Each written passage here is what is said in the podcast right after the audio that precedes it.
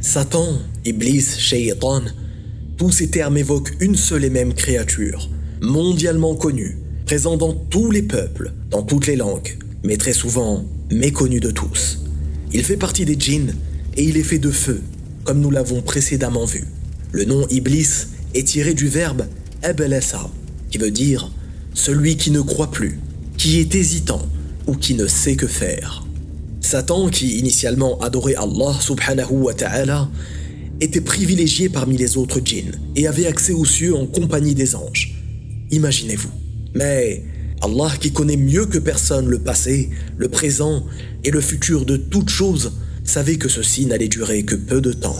Lorsqu'Allah créa Adam alayhi salam, puis demanda à toute l'assemblée présente de se prosterner par respect, Satan refusa, par orgueil, jalousie et mécréance.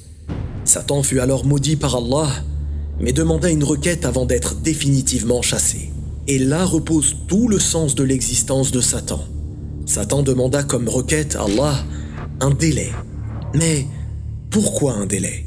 Eh bien, afin que Satan tente de prouver à Allah que sa création, les êtres humains, sont tout autant pervertis, orgueilleux et mécréants. Allah subhanahu wa ta'ala nous informe dans la sourate Al-A'raf, à partir du verset 14, la réponse qu'il donna à Iblis suite à cette demande. Accorde-moi un délai, dit Satan, jusqu'au jour où ils seront ressuscités. Allah dit Tu es de ceux à qui délai est accordé.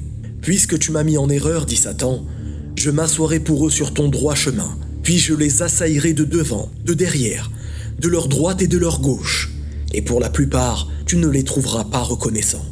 Sors de là, dit Allah, banni et rejeté sois-tu.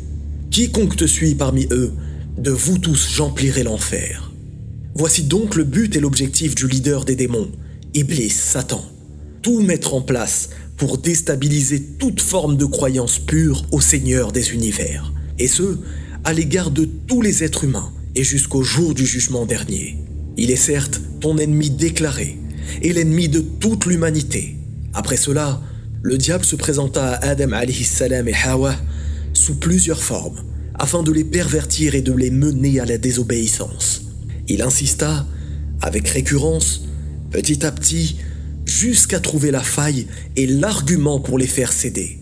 Adam salam et Hawa commirent ainsi le premier péché de désobéissance. Ainsi, dans la sourate al-Baqarah, à partir du verset 30, Allah subhanahu wa ta'ala s'adressa à Adam, Hawa et Satan, ainsi que leurs descendants en leur disant Et nous dîmes, sortez du paradis, ennemis les uns des autres, dans le sens ennemis entre êtres humains et entre djinns.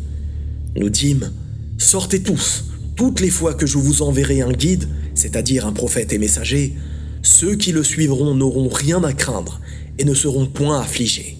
Et ceux qui ne croient pas et traitent de mensonges nos révélations, ceux-là sont les gens du feu, où ils demeureront éternellement.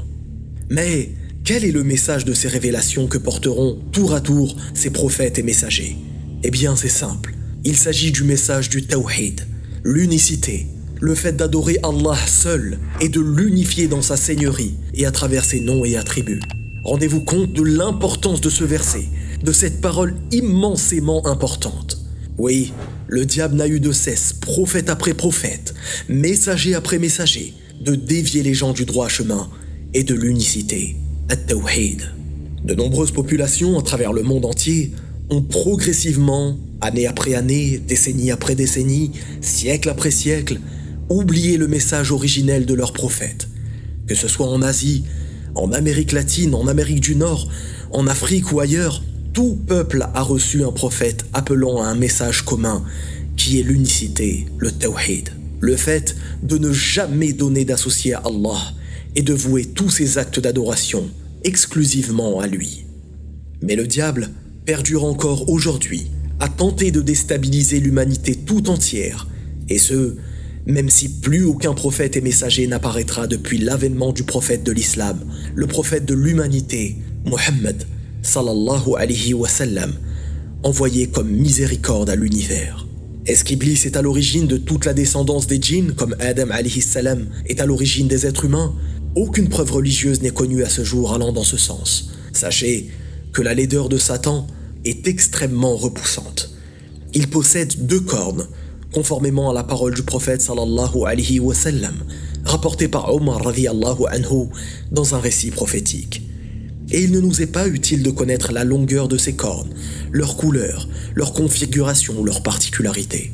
Sache qu'Iblis planifie ses batailles contre l'humanité à partir de son fief, duquel il expédie des troupes dans toutes les directions. Ses dévots lui rapportent en détail les actions menées contre les croyants ou les non-croyants. Il hiérarchise même les actions selon leur impact et leur importance. Écoutez ce récit édifiant. D'après Jabir radiallahu anhu, le prophète sallallahu alayhi wa sallam a dit Iblis plante son trône sur l'eau, puis il envoie ses bataillons. Puis chacun revient le voir et lui rend compte J'ai fait telle ou telle chose. Iblis leur répond C'est comme si vous n'avez encore rien fait. Puis vient un autre démon qui lui dit Je n'ai quitté ma victime qu'après avoir disloqué sa famille. Et à ce moment-là, Iblis se penche sur lui et lui dit Oui, toi, pour lui signifier sa satisfaction. Rendez-vous compte de l'importance de la famille et de sa stabilité. Rendez-vous compte de tous les outils qui vous entourent et qui peuvent mener une famille à se disloquer.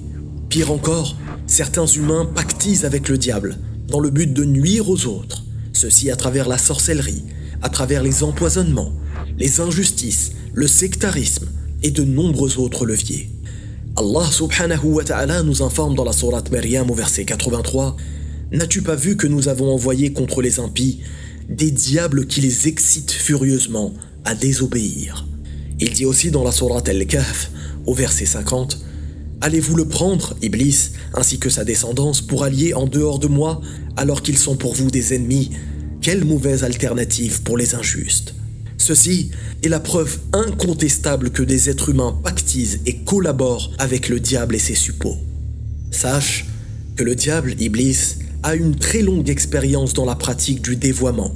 Il est minutieux dans ses préparations. Combien de communautés a-t-il touché Il existe depuis une période lointaine et sera présent jusqu'au jour dernier. Bien que le sujet des djinns et des démons peut paraître effrayant de prime abord, il faut apprendre progressivement à maîtriser cette crainte et ne pas avoir peur de lui, ni de ses menaces ou de ses partisans dévots. Allah subhanahu wa ta'ala nous informe dans la sourate Al-Imran au verset 175 c'est le diable qui vous fait peur de ses partisans. N'ayez donc pas peur d'eux, et ayez peur de moi si vous êtes croyant. Oui, soyez convaincus qu'aucun mal ou bien ne vous touchera, si ce n'est par la permission de notre Seigneur, Allah subhanahu wa ta'ala. Le diable tentera tout au long de ta vie, à travers ses dévots, de te détourner de l'unicité en te faisant dévier vers le shirk, en te rendant colérique envers ta famille, pour te séparer d'eux et t'affaiblir, en te faisant aimer les choses futiles comme l'argent, au-dessus des choses grandioses comme la foi, en te faisant oublier le bien et en te rappelant le mal, en te faisant déprimer, en te rendant addict à toute forme de choses interdites, en te faisant manger et profiter de biens qui ne t'appartiennent pas, à travers le vol, la ruse, le détournement et l'abus, en te rendant passionné par ces flèches empoisonnées que sont la pornographie ou la vulgarité. Et tout cela afin que tu te dises Oh, ça va, c'est pas grave. Faut vivre avec son temps, je suis jeune. Oh, ça va, c'est pas grave. C'est un petit péché de rien du tout. Ou même pire encore, en te faisant croire que les choses halal sont haram et que les choses haram sont halal. Tout cela afin d'atteindre son objectif insensé qu'il s'est fixé, de te détourner du droit chemin.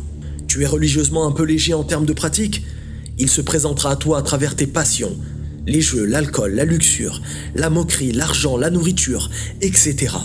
Et si tu es religieusement très investi, il se présentera à toi à travers tes ambiguïtés, le sectarisme, l'innovation religieuse, le shirk, les wasawis, etc. Tout le monde est concerné, d'où l'importance de connaître tout ce que tu peux savoir sur Satan, afin de te prémunir de ses pièges. Mais justement, quels sont ces pièges? Sous quelle forme se présenteront-ils à toi? Comment la plupart des êtres humains tomberont-ils dedans? C'est ce que nous verrons, Inch'Allah, dans le prochain épisode. Wallahu a'lam. بارك الله فيكم. والسلام عليكم ورحمة الله.